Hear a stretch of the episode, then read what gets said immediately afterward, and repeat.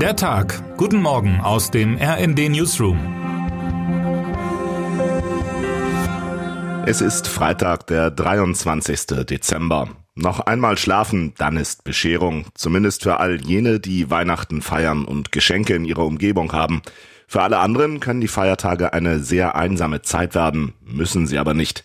Miriam Keilbach hat mit dem Initiator von Hashtag Keiner bleibt allein gesprochen.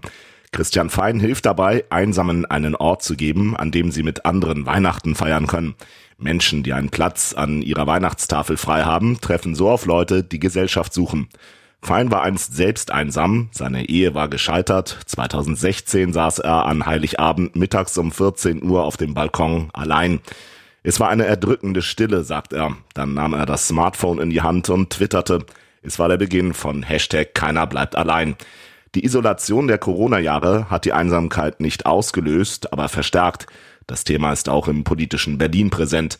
Adi Mentgen und Steven Geier haben mit Familienministerin Lisa Paus über die Einsamkeit an den Festtagen gesprochen. Paus kennt das Gefühl gut, wie sie im Interview erzählt.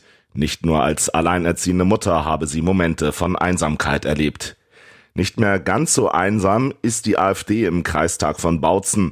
Dort wurde vor kurzem ein Antrag der Partei mit Stimmen der CDU beschlossen. Der Landrat hat nun zudem eine Videogrußbotschaft veröffentlicht, deren Inhalt schwerlich von AfD-Tiraden zu unterscheiden ist. Thema Flüchtlingsunterkünfte. Eigentlich untersagt ein CDU-Beschluss solche Zusammenarbeit mit der AfD, doch vor allem die Ortsverbände der Partei stellen diese Brandmauer immer wieder in Frage. Zum umstrittenen Video des Landrats schreibt Adi Schamentgen, Wer die AfD nachahmt, macht ihre politischen Positionen erst salonfähig. Termine des Tages. Im Korruptionsprozess gegen den abgewählten Frankfurter Oberbürgermeister Peter Feldmann verkündet das Landgericht heute sein Urteil. Dem SPD-Politiker wird in dem Verfahren Vorteilsannahme in mehreren Fällen zur Last gelegt. Er selbst hat die Vorwürfe wiederholt bestritten.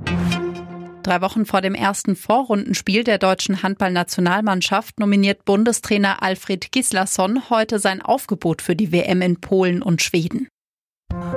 Wer heute wichtig wird. Es ist die Mutter aller Stadion Adventssingen. Der FC Union Berlin erwartet wieder viele Besucher und Besucherinnen im Stadion an der Alten Försterei. Und damit wünschen wir Ihnen einen guten Start in den Tag. Text Christian Palm, am Mikrofon Tim Britztrup und Linda Bachmann. Mit rnd.de, der Webseite des Redaktionsnetzwerks Deutschland, halten wir Sie durchgehend auf dem neuesten Stand. Alle Artikel aus diesem Newsletter finden Sie immer auf rnd.de slash der Tag.